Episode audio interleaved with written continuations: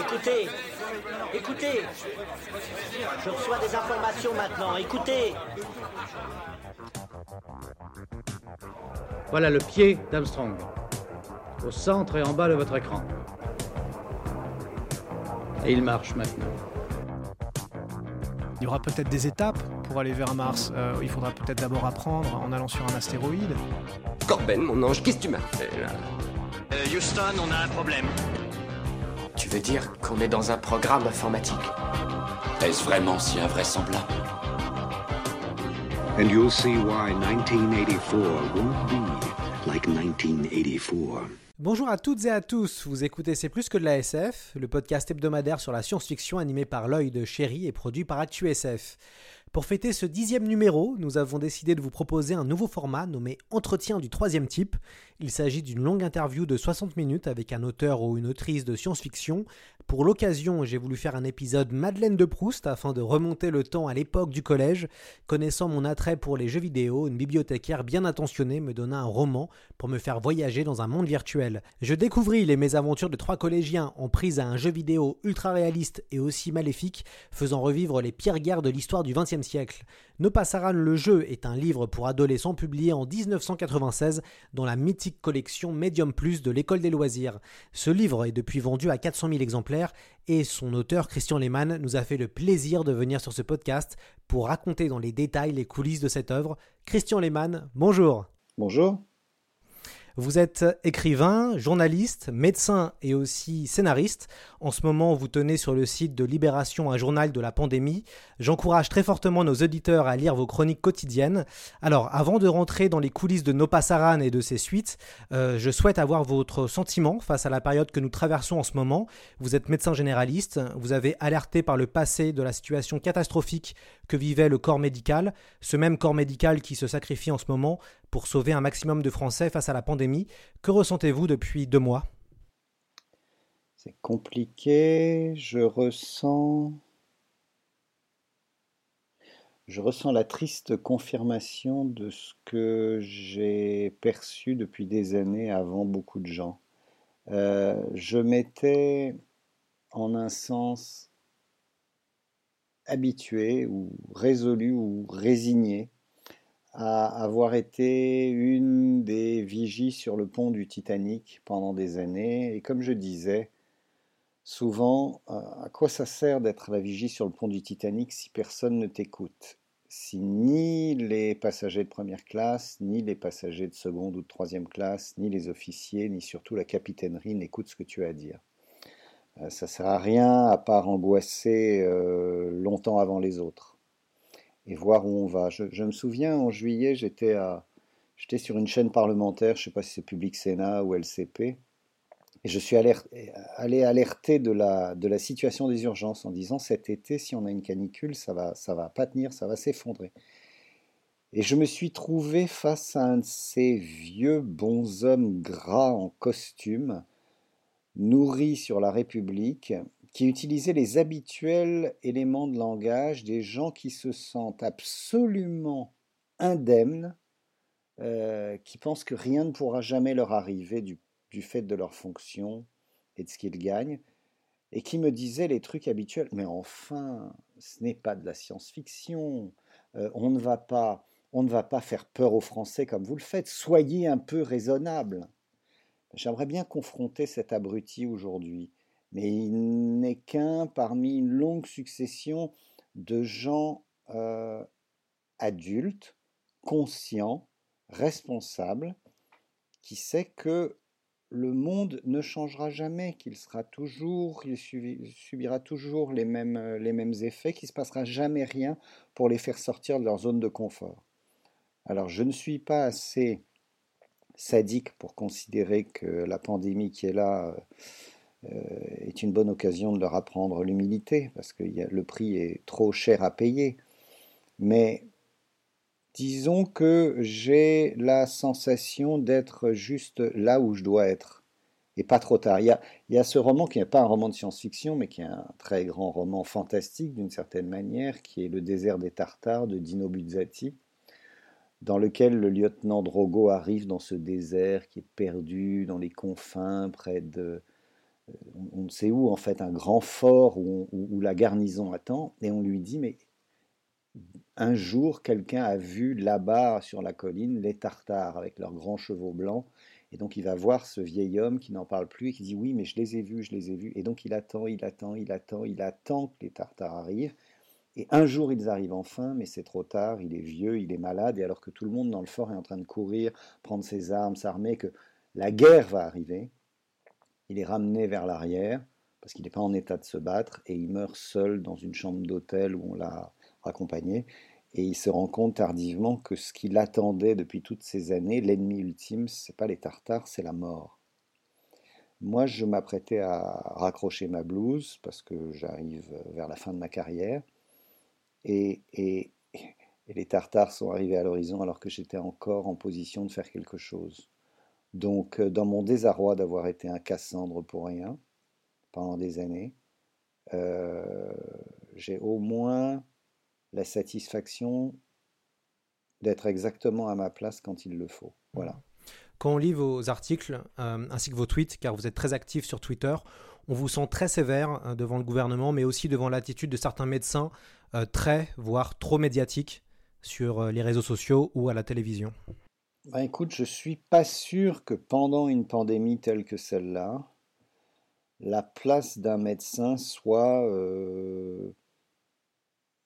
sur un plateau de télévision, d'entertainment, à faire le guignol, chemise ouverte, en, en, en disant avec certitude des choses euh, sur lesquelles on ne sait rien. Voilà. Euh, S'il y a une chose qu'on a appris euh, sur le monde d'avant, c'est que tout peut s'y arrêter brutalement, que ce qui faisait rire avant ne fait plus rire du tout pendant, que les guignolades habituelles d'un Hanouna, par exemple, ne sont plus vues par personne, que savoir ce que Yann Moix ou Frédéric Becbédé pensent de la pandémie, on s'en bat les couilles, complètement, et que même si euh, les euh, journalistes de plateau invitent toujours les mêmes personnes, ils n'ont pas réalisé que ben, on n'en a rien à faire de ce qu'ils nous disent. Ça ne nous intéresse pas. Ok? Donc euh, euh, que les médecins soient amenés à intervenir parce qu'ils ont des éléments à donner, oui, ok, mais la plupart du temps, je veux dire, tu peux faire ça comme ça euh, en Skype depuis ton cabinet parce qu'il y a du travail et parce que tu as des choses à dire. Mais est-ce qu'en plein, en plein confinement, quand seules étaient euh, permises les activités qui étaient essentielles pour la nation, prendre un Uber pour aller à Paris, se faire maquiller, se mettre sur un plateau à 1m50 de Pujadas, est-ce que c'était vraiment euh, indispensable pour la nation? Je ne suis pas absolument certain. Hmm. Je souhaitais avoir votre avis en tant que médecin, mais aussi romancier. Les enquêtes le prouvent, mais euh, les, Fran les Français croient de moins en moins au vaccin et aussi à la science dans son ensemble, et une autre fiction se met en place, plus complotiste. Comment vous expliquez ça? Bah, euh, l'intérêt du complot, c'est donner à des gens qui n'ont pas beaucoup de neurones une explication simple, courte des phénomènes qui les entourent qui leur permettent de désigner un ennemi et pas aller plus loin. Euh, alors je vais donner un grand secret. Parfois, c'est pas des reptiliens illuminati sionistes à la solde de Big Pharma, c'est juste que le gouvernement est peuplé d'abrutis. Ok? Alors bien entendu, il y a euh, des euh, forces euh, financières dans l'industrie pharmaceutique euh, et, et, ailleurs euh, qui jouent euh, et qui jouent avec nos vies. Mais imaginez qu'on va avoir une solution, une réponse simple en disant c'est la faute d'un tel, un tel, un tel, euh, c'est euh, croire se libérer des chaînes qu'on nous impose en en prenant d'autres qui nous seront fournies gracieusement par le dernier gourou en date qui aura à nous vendre sa, sa solution hyper spirituelle avec des pierres et des granulés homéopathiques pour nous sortir de Big Pharma, etc. et nous enchaîner chez lui. Donc, plutôt que de changer de gourou, euh, essayons de nous libérer réellement. Et ça passe par ne pas bouffer la première solution complotiste qui nous semble excitante intellectuellement. Alors on clôture euh, la, porte de l'actualité, on la referme pour entrer dans celle euh, de, vos livres. Euh, quel est votre rapport à la science-fiction? Comment vous avez commencé à lire de la SF C'est quoi vos premiers souvenirs avec la science-fiction? Bah, Écoute, moi je suis né en 1958, donc c'est il y a très longtemps. Et dans les années, quand je suis adolescent, dans les années, début des années 70 en France, la littérature pour un adolescent, bah, c'est pas difficile. Hein tu as Flaubert, tu as Zola, tu as Victor Hugo, tu as André Gide, tu as Malraux, tout ça dans la collection euh, livres de poche, etc. Et puis, tu as quelque chose de très très très étonnant, la science-fiction. Un truc qui est sur le côté, dans des collections à part, la collection science-fiction de J'ai lu, euh, d'autres petites collections comme ça. Et quand tu tombes sur ces livres, par un glissement. C'est-à-dire, par exemple, il y a, La planète des singes de Pierre Boulle qui existe en livre de poche. Tu le lis et tu dis oh, ça, c'est différent de tout ce que j'ai lu jusqu'à présent. C'est quoi cet univers? Donc, tu commences à creuser un peu. Mais en France, tu as vite fait le tour. Parce que lire de la SF, c'est être un semi-débile. Alors attention, si tu t'aventures à parler de fantasy, si tu prononces le mot Tolkien, si tu parles d'orques et de gobelins, euh, on te sort de la ville sur un rail avec du goudron et des plumes. Ça veut dire que tu es, vraiment au-delà de toute ressource thérapeutique.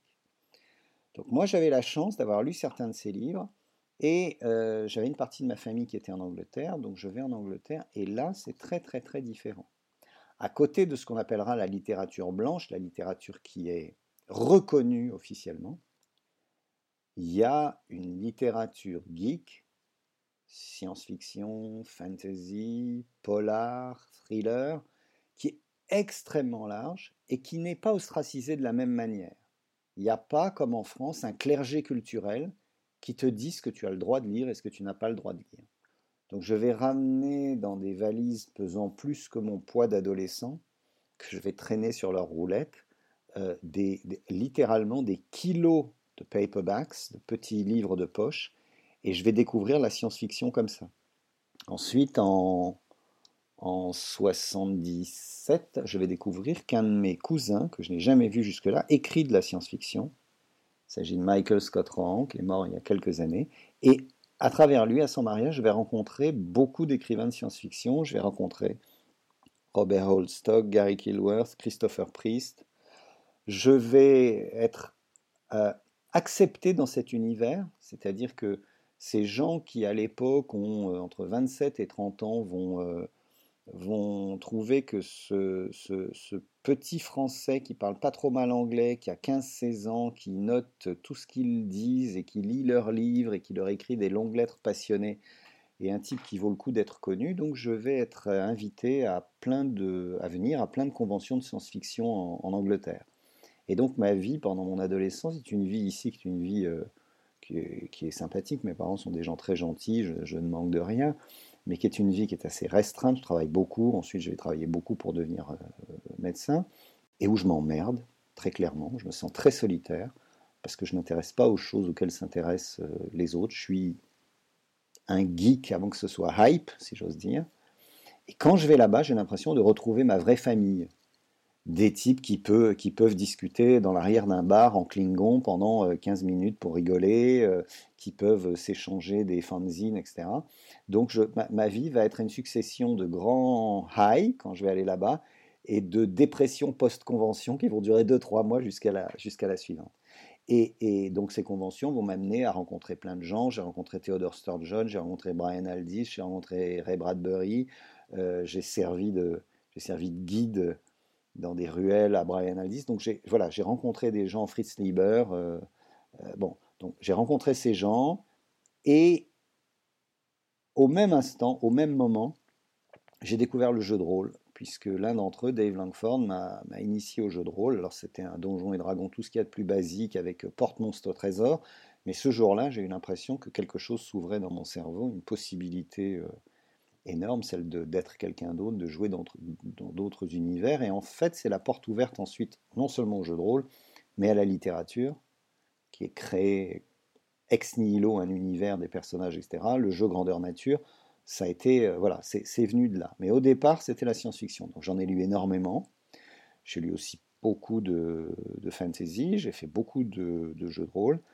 petit à petit, j'ai laissé la science-fiction de côté, pas parce qu'elle ne m'intéressait pas, mais parce que je m'intéressais aussi à d'autres choses. Euh, donc je ne peux pas te dire que j'ai lu tous les auteurs de ces dernières années, euh, et c'est pas le but, parce que la culture, c'est pas un truc que tu mets derrière pour mettre sur ton CV, c'est juste en fonction de tes envies. Mais quand je retrouve euh, euh, des séries de SF, par exemple, qui sortent sur Netflix ou Amazon ou autre, je les regarde avec plaisir. Il y a des choses que j'aime beaucoup. J'aime beaucoup la manière dont la science-fiction, la fantasy et l'horreur, qui étaient considérés comme vraiment un truc pour les, pour les semi-débiles dans mon genre, a complètement inondé la culture en général. Pas seulement la culture populaire, mais aussi euh, la littérature blanche. Si tu veux, quand je vois Westworld, que je trouve être un chef-d'œuvre, au début j'ai eu un petit peu de mal à accrocher, mais je trouve que c'est extrêmement profond. Là, je suis arrivé au bout de la deuxième saison, j'ai pas vu la troisième, je trouve que c'est extrêmement profond. Quand je vois Westworld, ce que ça dit du rapport du créateur et de l'artiste à sa création, euh, au fait de faire naître une conscience et ensuite on en est responsable, ce genre de choses-là, euh, qui typiquement ça, ça vient de la science-fiction et c'est en fait une réflexion philosophique, éthique d'une extrême exigence euh, qui ne pourrait pas être portée aussi bien à l'écran devant autant de gens si la science-fiction n'avait pas été acceptée. Alors je ne fais pas du tout partie de ces gens qui râle quand quelque chose que j'ai aimé avant tout le monde devient euh, populaire. Tu vois? Parce que le but, c'est pas dire oui, mais moi je connaissais ça avant et ça m'appartient. Le but, c'est de dire pourvu qu'il y ait le maximum de gens euh, qui prennent leurs pieds en lisant Demain les chiens de Simac ou en découvrant Ray Bradbury et en se rendant compte qu'il est un des plus immenses conteurs euh, que, la, que, la, littérature nous ait donné. Et je ne dis pas le conteur de SF, c'est un des plus grand narrateur de contes qui nous a été donné euh, depuis que les gens écrivent. Il est auteur de SF Oui, et alors? Alors, vous l'avez dit, hein, euh, vous, êtes rôliste, euh, vous étiez un, auteur et fondateur des Chroniques d'Outre-Monde, un fanzine sur les jeux de rôle, concurrent à Cassius Belli, l'autre grand magazine du jeu de rôle euh, de l'époque. Après avoir commencé avec des œuvres pour adultes, dont le polar, puis des histoires pour enfants, vous écrivez No Passaran le jeu. Est-ce que vous pouvez nous, nous, raconter les coulisses de création? Comment est née l'idée de ce roman? Comment s'est déroulée l'écriture? C'était en 1994. J'avais, après avoir écrit des romans, euh, des romans noirs, euh, euh, j'écris des livres pour les petits enfants, Pomme et le magasin de la petite fille, des petites filles Passage, par exemple. Et je suis un jour dans le bureau de mon éditrice, Geneviève Brisac, qui est aussi autrice. Et Geneviève me dit oh, C'est dommage que tu n'écrives pas des romans pour les adolescents parce que tu es un des rares parmi nous qui connaît réellement ce monde euh, des jeux vidéo qui démarraient à l'époque, ce genre de choses-là. Et je lui réponds non, non, mais ça, j'y arriverai pas parce que déjà, moi, j'écris des romans qui sont extrêmement noirs. Donc, quand j'écris pour les enfants, les petits enfants, j'essaye de me, tu vois, de me freiner un petit peu. Mais si j'écris un livre pour les adolescents, ça va être, ça va être un carnage. Je dire, bah, c'est dommage, et je continue, et je dis, bah oui, c'est dommage, parce que là, je viens de finir de jouer à un jeu qui s'appelle Doom, et je j'avais une idée comme ça, l'histoire de trois garçons qui aimeraient les jeux vidéo et qui seraient confrontés. Elle me dit, bah, bah, bah. Elle me dit le, conseil numéro un pour un écrivain, ne me le raconte pas, écris-le. Parce que si tu racontes quelque chose à quelqu'un, ça perd sa, son originalité. En fait, il y a tellement de gens qui racontent leur premier roman au lieu de l'écrire et qui n'écrivent jamais. Donc je, suis rentré à la maison, j'ai commencé à l'écrire, et il y a eu un moment, premier tiers du livre, où je me suis rendu compte qu'alors que je tâtonnais un peu, j'étais un peu dans un roman pour un roman pour ados comme les séries américaines pour ados. Les histoires de flirt, euh, d'acné, de cartable qu'on a oublié, etc. Et puis à un moment, ça passe autour, je me suis dit, oh, oh, oh, là où on va. Et pendant six mois, je me suis arrêté. J'ai plus écrit parce que je me dis, si je continue, ça va devenir assez gore. Alors Philippe Giandi, il faut jamais réveiller un écrivain allongé au soleil en train de dormir sur une chaise longue parce que c'est un homme qui travaille. Et ça signifie que l'écrivain continue à écrire même s'il ne le sait pas. Et pendant ces six mois où apparemment je ne faisais rien, le livre a mûri dans ma tête. Au bout de ces six mois, je me suis dit, de toute façon, ça ne sera jamais publié, ça va être trop violent, mais il faut que je le finisse parce que sinon je ne pourrais pas passer à autre chose. Donc je l'ai fini. Je suis allé voir mon éditrice, je lui ai donné. Elle a voulu le publier. On a cherché un titre. Alors on cherchait des titres, l'expérience ultime, le jeu ultime et tout. Et je dis, on va appeler ça No Passaran, le retour. Et on s'est regardé tous les deux, on n'a rien en disant, c'est super, comme ça on va en vendre 40 exemplaires. No Pasaran, c'est de l'espagnol, la plupart des gens ne savent pas, enfin No Pasaran le jeu. Euh, no Pasaran, les gens ne savent pas ce que ça veut dire, le jeu, on ne sait pas. Voilà. Et un des coups de génie, ça a été de mettre sur l'édition originale une image qui venait d'un jeu vidéo, Fade to Black. Et à l'époque, ça a eu énormément d'impact parce que euh, bah, des jeunes, souvent des garçons, qui passaient dans une librairie, voyaient cette image et immédiatement ils savaient que ça, ça faisait référence à un univers qu'ils connaissaient. Et je ne saurais jamais remercier suffisamment les créateurs de Fade to Black de nous avoir permis, puisque c'est moi qui leur ai demandé, d'utiliser cette image. Et cette image reste marquée dans l'esprit de centaines de milliers de gens qui sont plus des adolescents maintenant à ce livre. Et ce livre était un questionnement par rapport à ceci. Moi qui ne suis pas quelqu'un d'extrêmement violent, c'est le moins qu'on puisse dire. Comment se fait-il que j'adorais me promener torse nu avec un big fucking gun dans les couloirs d'une station euh, de Marines complètement submergée par des aliens et tirer euh, sur tout ce qui bouge avec des grenades et, surtout, est-ce qu'il y avait un prix à payer pour ce carnage? Dans Doom ou dans d'autres jeux vidéo. Après tout, tu tues des gens de manière atroce, mais ce sont juste des pixels, n'est-ce pas? Il n'y a pas d'humain qui soit, qui en jeu, donc il n'y a pas de mal. Sauf que bien entendu, c'est faux. Parce qu'il y a un humain. Cet humain, c'est toi. Et que si tu ne le réalises pas, c'est pas toi qui joues au jeu, mais c'est le jeu qui joue avec toi. Je me souviens d'un jeu qui s'appelait Crusader No Remorse, Crusader No Regret. C'est un univers un peu à la 1984 où ce type qui est un, flic ultra armé, ultra béton, tu vois, bétonné à la Robocop avec son arme, tire sur tout ce qui bouge. Et à un moment, euh, ses supérieurs veulent l'éliminer, donc il va glisser du côté de la résistance. Et en fait, euh, dès le départ, pour survivre, le jeu t'oblige à tuer quelqu'un, un innocent. Dans, un, je dans une usine ou autre, quelqu'un qui va appuyer sur un bouton euh, pour faire venir les trucs, et tu es obligé de le flinguer, tu n'as pas d'autre moyen pour pouvoir commencer à jouer. Donc je l'ai fait, et quelque chose, ça a gêné quelque chose en moi. J'ai dit comment je peux faire? Donc j'ai essayé de tourner autour. Et je me suis dit, il n'y a pas d'autre moyen, sinon le jeu est bloqué. J'ai tué ce type, puis je suis passé de l'autre côté. Je me suis dit, je vais jouer en mode difficile, mais le mode difficile, ça va être simplement de ne tirer sur aucun. Personne qui ne me fasse du mal, si j'ose dire. Il y, a, des gens qui veulent me tuer, je me défends, mais. Et donc ça a pris un temps fou. Et donc j'avais l'impression de maîtriser le jeu d'une certaine manière, c'est-à-dire pour mon plaisir de ne pas, tu vois, de ne pas faire des choses qui ne me plairaient pas moralement ou éthiquement. Et à un moment, le jeu m'a téléporté à l'intérieur d'un univers de bureau où le seul moyen de sortir, c'était de tirer sur tout le monde, les secrétaires, les femmes, les hommes. Et je me suis dit, en fait, depuis le début, j'essaye de, excuse-moi, j'essaye de baiser le jeu, mais le scénariste attend le moment où, quoi qu'il arrive, je vais me retrouver coincé. Et donc cette réflexion, qui était une réflexion, je veux dire, je n'étais pas en train de me flageller, mais c'était une réflexion sur, euh, sur la responsabilité morale de l'individu dans un univers qui n'existe pas. Je l'ai transposé euh, avec Eric, Thierry et Andreas dans Nos Passaran. Et puis, bon, le, jeu a eu énormément de succès, le livre a eu énormément de succès.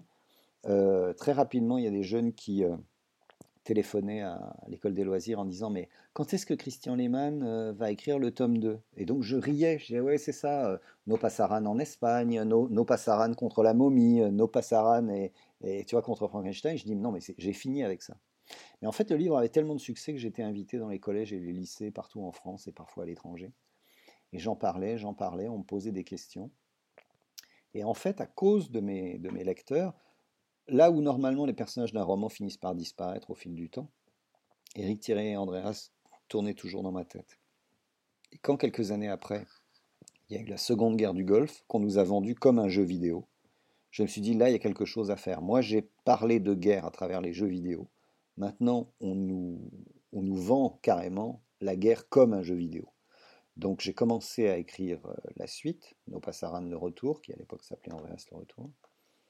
Et l'écrivant, je me suis rendu compte que j'allais terminer sur un cliffhanger de fou et qu'il y aurait un troisième tome. Je ne savais pas que ce troisième tome prendrait autant de temps pour être écrit, ni qu'il serait plus complexe, plus profond, plus adulte, plus dense que les deux premiers tomes réunis, et qu'il ferait une espèce de boucle de Möbius que je n'avais jamais imaginé quand j'avais commencé à écrire.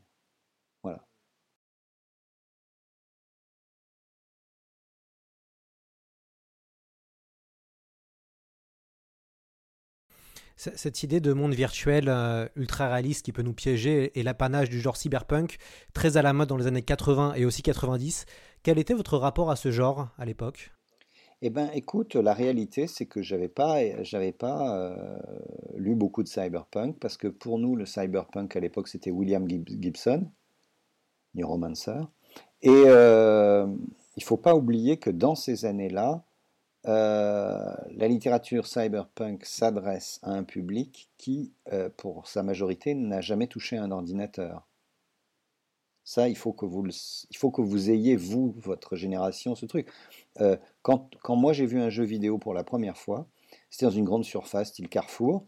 Il y avait Alone in the Dark qui jouait, le trailer qui jouait et tout. Et donc je regardais comme ça, il y avait la souris, je regardais, j'ai touché la souris, j'ai touché la souris, et à l'écran, le personnage a bougé évidemment, vous allez vous dire, mais il est débile, évidemment, c'est à ça que ça sert une souris. Il faut bien comprendre que moi, je suis d'une génération où, euh, quand on voyait quelque chose bouger à l'écran, bah, c'était un dessin animé à la télévision ou un film, et en fait, tu le voyais, tu le voyais une fois, il disparaissait, il n'y avait pas de cassette VHS, il n'y avait rien. Mon père criait dans l'appartement dessin animé et on se courait tous etc parce que si c'était Sylvestre et Titi ou autre si tu le voyais pas bah, tu le reverrais peut-être plus jamais de ta vie aujourd'hui dans un univers où tout est accessible mais c'était pas du tout le cas à l'époque et de la même manière, euh, réussir à intéresser au concept du cyberpunk, euh, de, euh, des gens qui sont augmentés électroniquement, une population qui n'avait jamais vu même une Game Boy, puisqu'elle n'existait pas, c'était compliqué. Donc je pense que les gens qui ont, qui ont kiffé William Gibson et qui l'ont maintenu jusqu'à ce qu'il devienne ce qu'il est, c'est à la fois des gens qui utilisaient beaucoup de drogue aux États-Unis et pour qui l'univers était déjà virtuel, et aussi euh, une frange euh, geek extrêmement scientifique de gens qui travaillaient sur des programmes et tout et qui balbutiaient l'informatique. Et donc tout ça pour te dire que moi j'étais plus dans de la SF euh, classique, space opera, etc., ou bien de la SF humaniste comme Clifford Simak a une réflexion sur, sur l'être humain dans des, dans des situations différentes. Alors, alors que nos héros euh, nommés donc Andrea, Eric et Thierry découvrent l'expérience ultime, un jeu vidéo ultra réaliste permettant de vivre au plus près des combats euh, de la, bataille de Verdun ou du Vietnam. Un conflit va prendre plus d'importance que les autres. On écoute euh, cet archive de l'INA tiré d'un documentaire.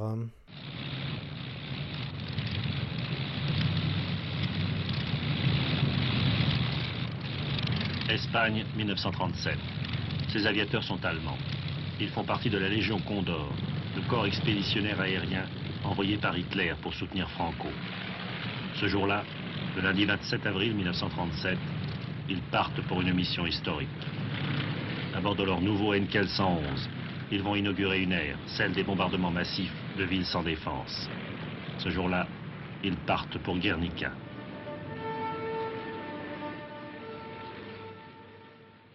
Alors pourquoi avoir choisi cette période et surtout ce bombardement effectué par la Légion du Condor ainsi que l'aviation italienne fasciste euh, sur, sur le village de Guernica?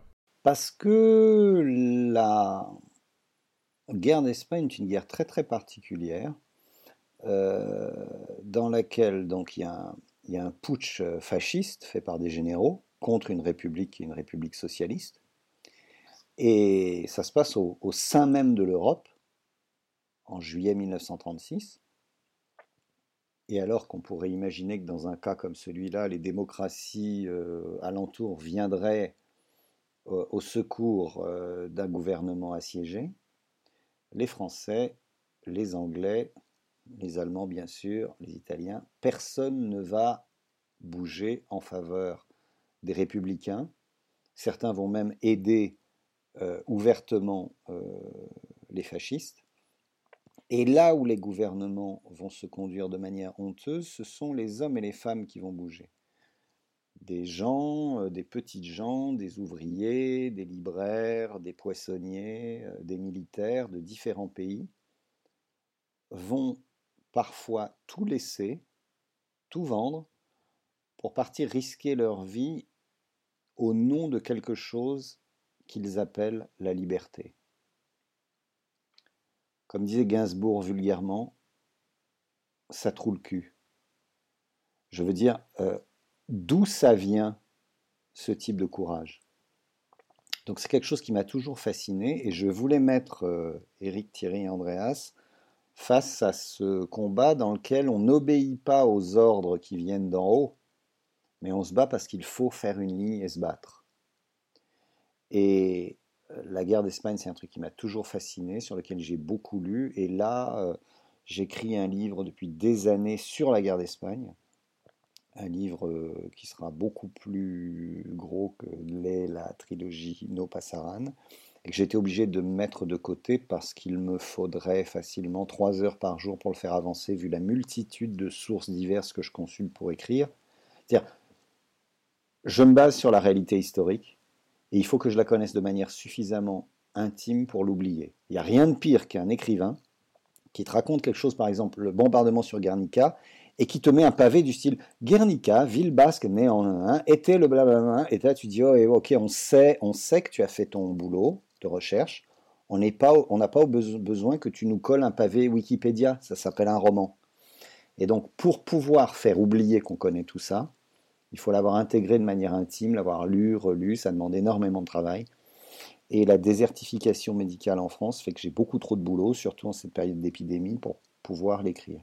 Mais la guerre d'Espagne, c'est pour moi un moment énorme, d'autant que l'histoire que je t'ai racontée, c'est une belle histoire, c'est l'histoire d'hommes et de femmes qui vont se battre pour la liberté.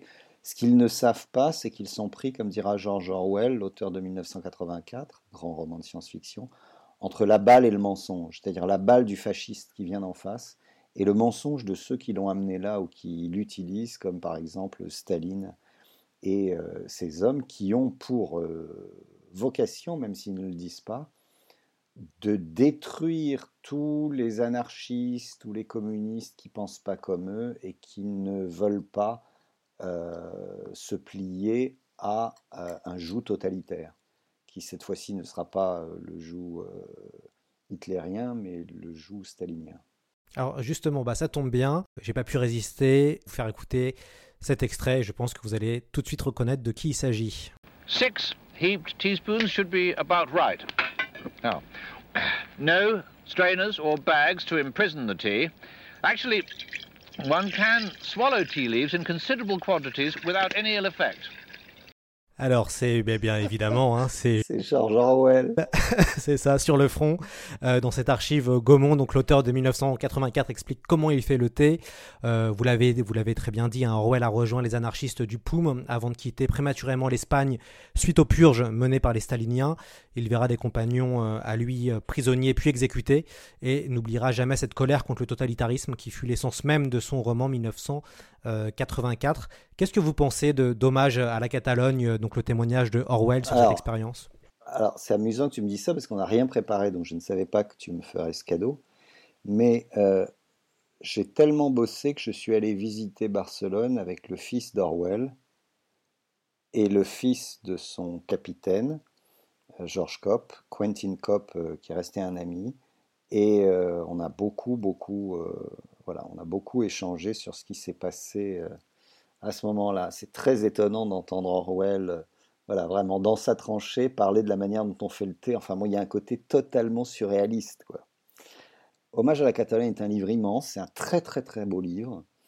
Euh, bah, je faisais une petite liste sur Twitter là, des, je disais, voilà, on a été confiné, vous voulez aider les libraires, bah, allez commander chez votre libraire ou voir avec lui si vous pouvez trouver une dizaine de livres. Alors, voilà, il y avait Watchmen d'Alan Moore et tout, il y avait Hommage à la Catalogne. Euh, c'est un très beau livre, c'est un livre qui dit beaucoup de choses. Et ce qui est fabuleux, c'est qu'il le dit au moment où il faut le dire. C'est-à-dire, euh, être anti-stalinien après-guerre, quand on découvre ce qui s'est passé, c'est une chose. Mais à ce moment-là, alors que Staline et l'URSS représentent pour beaucoup de gens une chance immense contre l'hitlérisme. Euh, la chance pour euh, les peuples de se libérer du joug du capitalisme. Comprendre à travers ce qui se passe euh, sur le front en Espagne, qu'il y a un projet totalitaire derrière qui, qui ne s'arrêtera devant rien, c'est pas évident. Et l'ayant compris, se risquer à le dire et à l'écrire, alors même que l'URSS est un allié des démocraties occidentales, euh, pouvoir tenir un discours de vérité, même quand il est gênant pour son propre camp, euh, c'est la, c'est la marque d'un génie et d'un héros, réellement. Et pour moi, Orwell est un homme qui avait énormément de faiblesses personnelles, mais en tant qu'écrivain, en tant que styliste et en tant qu'essayiste politique, euh, je ne vois pas, je ne lui vois pas de pareil. Alors vous avez tout à l'heure euh, évoqué la préparation pour ce fameux euh, roman. Si on vous connaît un petit peu et si on écoute d'autres interviews, on sait que vous aimez bien préparer les choses. vous avez récemment parlé des montagnes hallucinées, donc un jeu de rôle où vous avez mis un an à préparer ce jeu de rôle-là avec vos amis, je crois, dont Maxime Chatham, pour emmener tout le monde en Antarctique. Est-ce que comment vous avez préparé nos Passaran en termes de recherche historique? Beaucoup moins parce que c'était longtemps avant les montagnes hallucinées. J'ai lu un petit peu, j'ai lu quelques livres. Euh, en fait, euh, la bataille de Boadilla del Monte, qui, est une petite euh, ville près de Madrid et qui va permettre à Madrid de tenir pendant, pendant plusieurs mois après, cette bataille va être gagnée par quelques hommes et elle est notifiée par un écrivain anglais de roman noir qui s'appelle Robin Cook, qui a vécu en France. Et dans, un de ses, dans, sa, dans sa biographie, il parle de Boadilla del Monte et il dit c'était la bataille cruciale, la bataille qui a arrêté les fascistes. Euh, j'aurais voulu en être. Et la manière dont il l'écrit m'avait extrêmement frappé, parce que j'aimais beaucoup Robin Cook comme auteur. Et, je me suis intéressé à la bataille de Boadilla del Monte. Mais encore une fois, quand j'écris ça, on est en 1994, il faut bien comprendre, on est dans un monde avant Internet. Ouais, il y a eu un monde avant Internet. spoiler. Euh, ça veut dire que c'est un monde dans lequel tu peux pas faire de recherche facilement, tu vois. Euh, le monde dans lequel je fais les recherches pour euh, les montagnes hallucinées, c'est un monde dans lequel il y a Internet. Tu peux trouver des documents sur eBay, tu peux acheter des choses, tu peux, tu vois.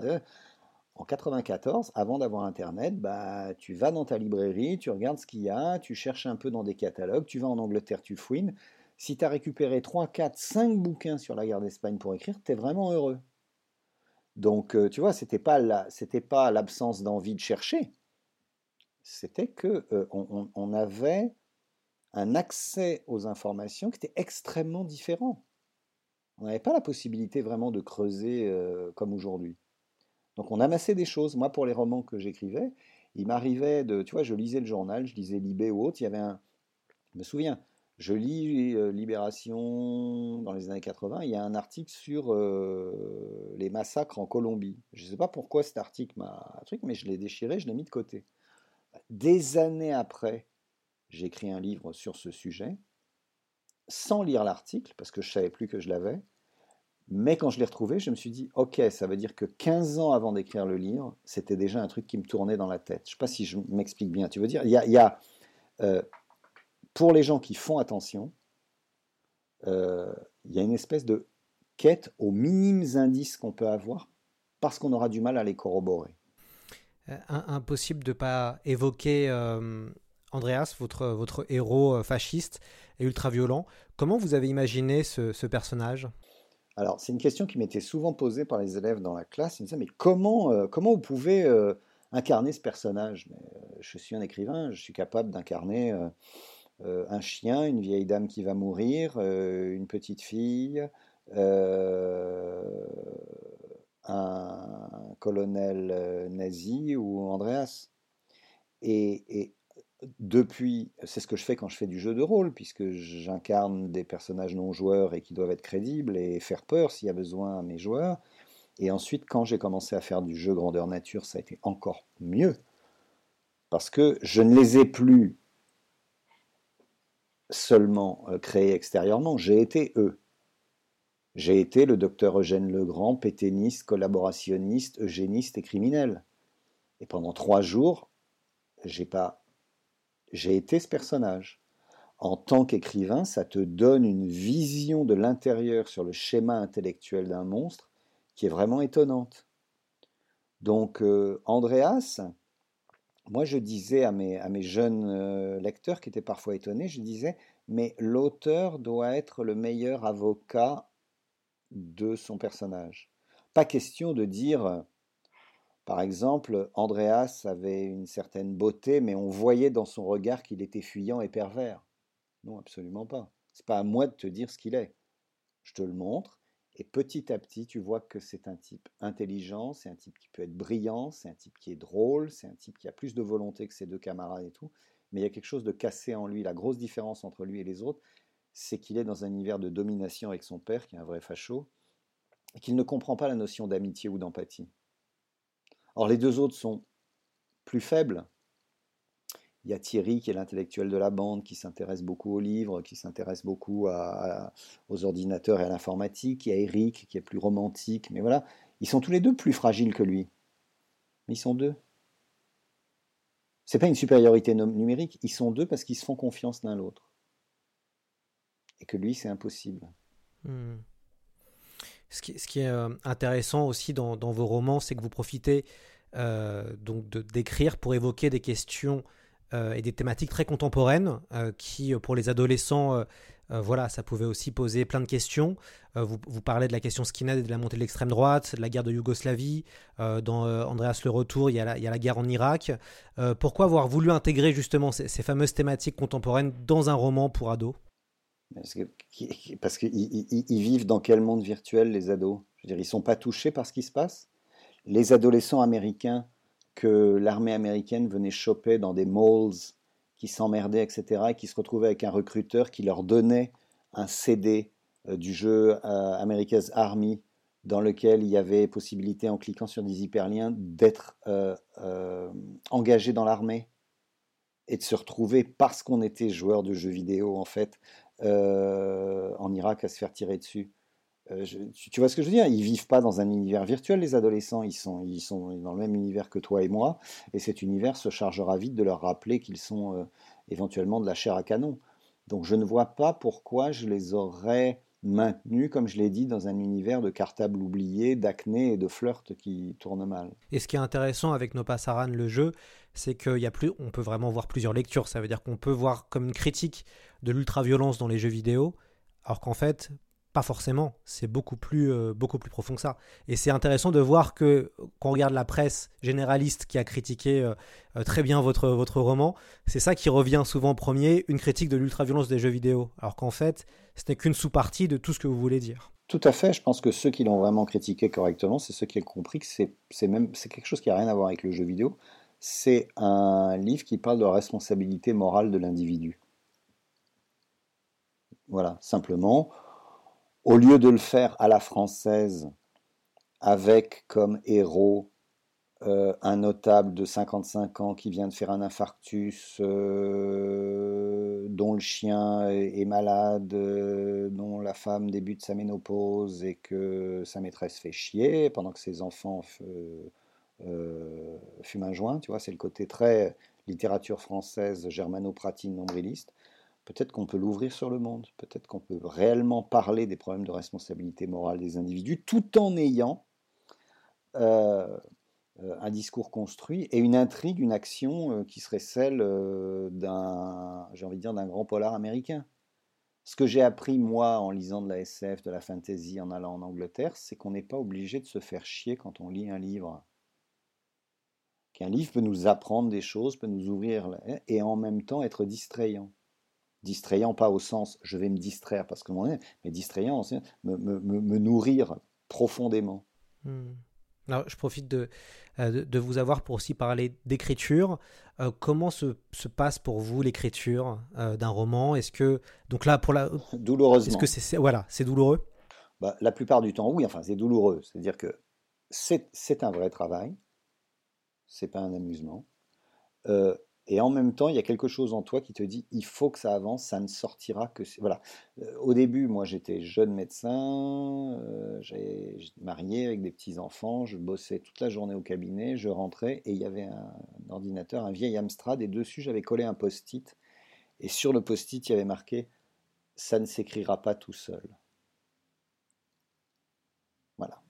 C'est-à-dire, c'est le soir, tu as peut-être envie de regarder la télé, de discuter et tout, mais... Euh, si tu veux avancer, si tu veux être écrivain, ben, malheureusement, il va falloir l'écrire, ce livre. Donc le truc, c'est ça ne s'écrira pas tout seul. Et tu vois, en ce moment, j'écris euh, les chroniques pour Libération, je n'écris une par jour, c'est un énorme boulot.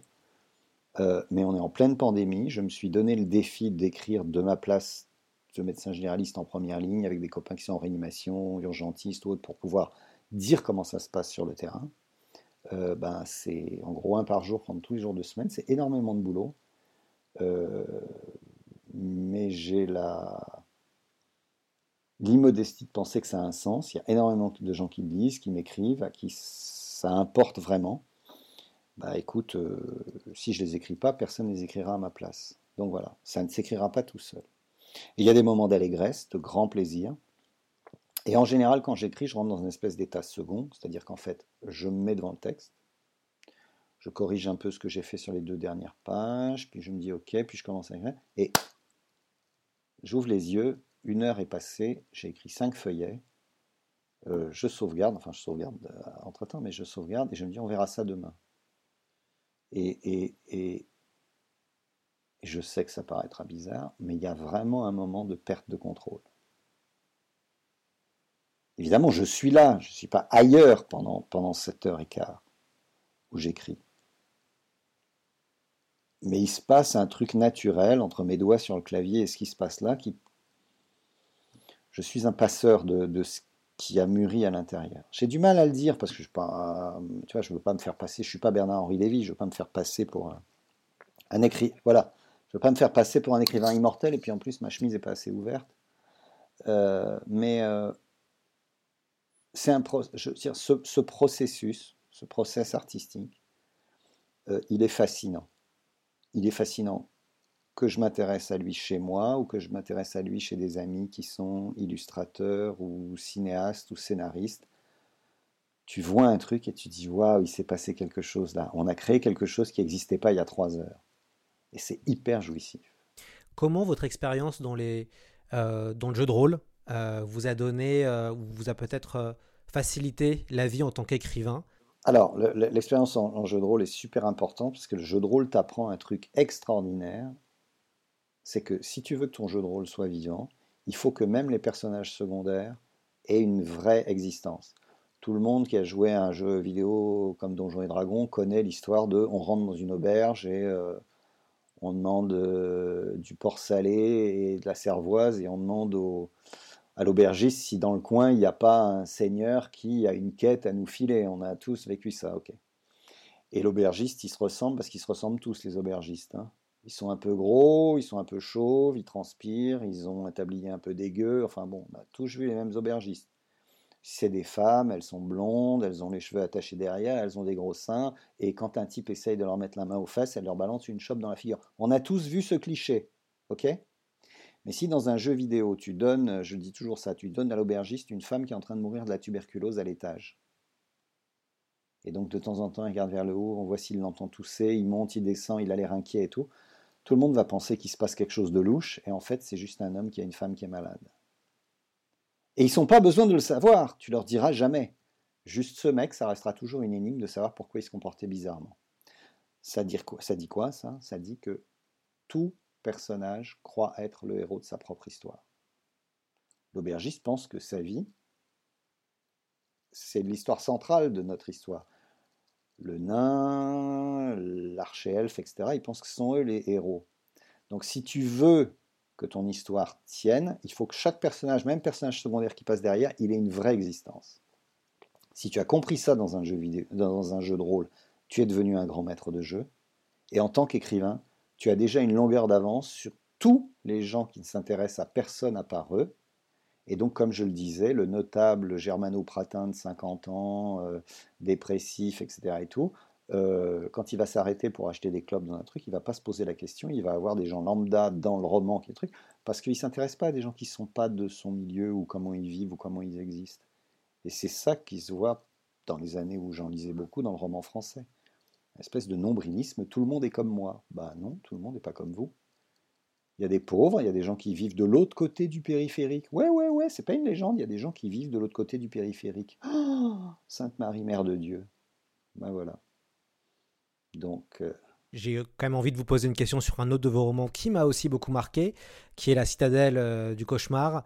Euh, dans, ce roman fantastique, vous réunissez euh, Edgar Allan Poe, Edward Philip Lovecraft, François Villon, Sir Arthur Conan Doyle, et, en fait ce, groupe qui peut même ressembler à un, qui, est, digne des Avengers du, fantastique, ont décidé de casser la figure à R.L. Stein, l'auteur de Chair de poule, qui était très à la mode dans les années 90. Comment est né ce, projet de roman et ce concept de tous ces auteurs de fantastique et de polar ensemble? Eh ben, écoute, euh, moi j'étais, j'étais, je me souviens, j'avais lu un interview de, Stein euh, dans lequel on lui disait, mais quel est le secret euh, de votre succès? Et il disait, bah, je prends une situation avec un monstre, une situation, par exemple, l'éponge mortelle sous l'évier. Voilà. Et je fais un roman avec ça. Mais surtout, il y a des choses que je ne mets pas. Je ne mets pas de social, je ne mets pas d'argent, je ne mets pas de pauvreté, je ne mets pas de chômage et je ne mets pas de sexualité. Ce que tu disais tout à l'heure, c'est l'inverse de moi. C'est-à-dire, c'est pas parce que je parle à des adolescents ou des jeunes adolescents que je vais prendre une situation éventuellement terrifiante, l'éponge mortelle sous l'évier, mais que je vais euh, absolument éviter tout regard, ne serait-ce qu'un peu critique ou, ou descriptif sur la société dans laquelle ils vivent. Ça me semble totalement, euh, totalement aberrant. Et donc euh, j'ai eu l'idée de ce jeune garçon, Vincent, euh, dont le grand-père est mort, qui fait des cauchemars, il commence à écrire des, des- petites histoires. Et, un jour, il est visité par une créature mythique parce que, parce que, en fait, la fantasy, le fantastique, l'imaginaire, ce monde-là n'existe dans chaque siècle que sur les épaules d'un tout petit nombre d'hommes et de femmes qui maintiennent la flamme allumée. Et que le grand-père de Vincent aurait dû être un de ces hommes, mais il n'a il pas eu le courage. Et qu'il lui revient à lui de sauver la citadelle des cauchemars qui est en train de, de se diluer dans le fleuve de l'ennui de gens qui écrivent voilà, des romans qui ont l'air d'être des romans d'horreur, mais qui sont juste de la soupe. Et quand Vincent arrive dans cet univers-là, il tombe sur ces hommes âgés qui sont euh, les derniers vestiges de, la citadelle. Howard Phillips Lovecraft, comme tu l'as dit, Edgar Allan Poe, etc. Et, et je voulais les confronter à un type de pseudo-écrivain intéressé essentiellement par le fric. Voilà. Un, autre roman que je, vraiment que je, que je recommande aux, auditeurs, La citadelle euh, du, cauchemar. Vous avez vendu euh, 400 000 livres euh, avec Nopasaran, le jeu. Euh, comment vous expliquez ce, ce, succès euh, quelques années après? Bah, bah d'abord, il était. D'abord, je t'avais dit, je pensais qu'on en vendrait 40. Euh, donc, euh, je pense qu'avec le recul, ce qui s'est passé, c'est que ce livre, ça a été la rencontre de deux publics. D'un côté, il y a des adultes, des professeurs, des bibliothécaires, des documentalistes, des professeurs de français, des professeurs d'histoire, qui ont vu le sujet comme le sujet euh, de la violence, de la responsabilité morale des individus. Et en face, il y avait des jeunes adolescents à qui on le faisait lire en classe, puisque c'est devenu rapidement un livre recommandé par l'éducation nationale, et qui se retrouvaient face à un prof et qui disait Mais non, madame, vous n'avez pas compris, un disque c'est, c'est ça, etc. Et donc chacun arrivait avec sa compréhension du monde. Ceux qui parlaient d'histoire, ceux qui parlaient de littérature, ceux qui parlaient de philosophie et éthique, se retrouvaient face à ceux qui, expliquaient Non, mais un jeu vidéo, c'est pas comme ça, madame, parce qu'il n'y a pas toujours des sauvegardes. Et ces deux, le fait que chacun ait une lecture, tu l'as dit, différente du livre, mais puisse s'accommoder, a fait qu'il y a eu quelque chose qui s'est créé entre eux. Et que d'année en année, ce livre a continué à être, euh, à être étudié, à être lu, que euh, c'était un livre que les parents lisaient. Combien de gens m'ont dit euh, No Passaran, le jeu, c'est le premier livre que j'ai lu. C'est le premier livre qu'on m'a fait lire à l'école, je lisais pas, et celui-là je l'ai lu, et après j'ai demandé si je pouvais lire autre chose. Moi j'ai eu plein de profs qui m'ont dit ça. Il y a des gens que j'aime bien et même des gens que je n'aime pas bien qui me disent euh, No Passaran le jeu, euh, c'est un des premiers livres qui m'a appris que ça valait le coup de lire un livre. Très très très bien. Alors c'est la fin euh, de notre émission, mais avant il y a quand même quelques une dernière question, euh, Christian Lehmann. il y a pas mal d'auteurs en herbe qui nous écoutent sur ce podcast. Est-ce que vous avez un conseil pour ces jeunes auteurs ou ceux qui voudraient voilà se lancer dans, dans, dans, la science-fiction ou le fantastique ou la fantasy? Quel conseil vous donneriez? Je ne sais pas si j'ai un conseil comme ça. Je dirais que pendant une partie non négligeable de mon adolescence, je voulais écrire des petites histoires et je ne savais pas quoi écrire. Donc j'inventais des trucs. Par exemple, quatre personnes très différentes qui allaient faire un braquage dans une banque, parce qu'il y avait beaucoup de polars de cette nature-là, et donc je, je, refaisais des choses que j'avais déjà vues. Et à un moment, j'ai eu quelque chose en moi que je voulais vraiment partager avec les autres. Et j'ai commencé à écrire ce qui venait du dedans. Alors je dirais juste, si pour le moment vous êtes éventuellement trop jeune, vous ne connaissez pas le monde suffisamment pour écrire ce qui vient du dedans, écrivez ou tapez sur des choses peut-être que vous avez déjà vues. Vous pouvez reprendre un épisode de Buffy ou de Battlestar Galactica et de Westworld et faire de la fanfiction. Si vous avez envie, c'est pas grave, je ne juge pas. Vous pouvez prendre un univers qui vous plaît, Westworld, et imaginer la ligne de vie d'un autre personnage qui n'est pas dans la série. Vous pouvez faire ce que vous voulez. faut essayer, faut avancer. Et si vous avez commencé une histoire, ce sera peut-être mon seul conseil. Si vous avez commencé une histoire, finissez-la. Même si ça finit pas bien, même si vous dites à la fin c'est pas terrible, voire c'est merdique, en ayant le courage et la persévérance d'aller au bout, vous apprendrez des choses. Vous saurez là où vous avez trébuché, vous ne trébucherez pas la fois d'avant. Il vaut mieux avoir cinq petites nouvelles de 6-7 pages que vous avez terminées que quatre débuts de romans de 35 pages qui ne sont pas allés au bout. Donc mon conseil, c'est, quand vous avez commencé, soyez persévérant, essayez d'aller au bout. Vous apprendrez beaucoup de choses. Ça a l'air bizarre, on dirait Yoda, euh, de tes échecs, beaucoup tu apprendras. Mais pourtant, c'est comme ça. Ce sera le mot de la fin. Un grand merci, Christian Lehmann, d'être venu sur notre podcast pour parler de No Passaran, le jeu. Je recommande fortement la lecture ou la relecture de cette trilogie. Pour ceux qui nous écoutent depuis euh, un moment, c'est plus que de la SF devrait proposer un magazine book sur une grande œuvre de la science-fiction. Nous ferons une annonce officielle dans une quinzaine de jours.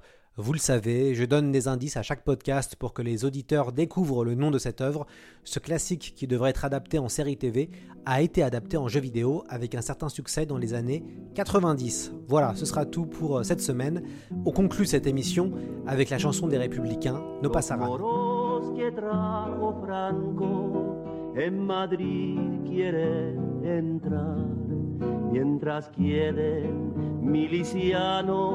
los moros no pasarán, mientras quieren milicianos, los moros no pasarán, no pasarán, no pasarán.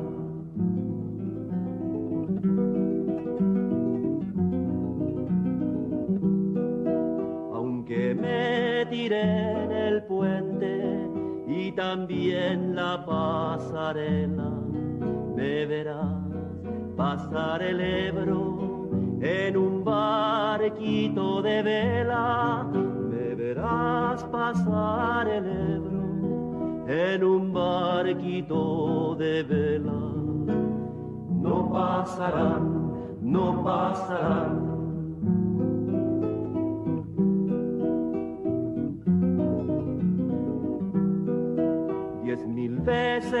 veces que los tiren, diez mil veces los haremos. Tenemos cabeza dura, los del cuerpo de ingeniero. Tenemos cabeza dura, los del cuerpo de ingeniero. No pasarán, no pasarán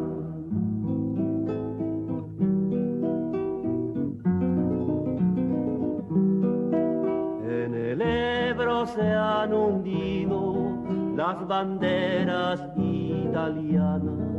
En los puentes solo quedan las que son republicanas. Y en los puentes solo quedan las que son republicanas. No pasarán, no pasarán, no pasarán, no pasarán.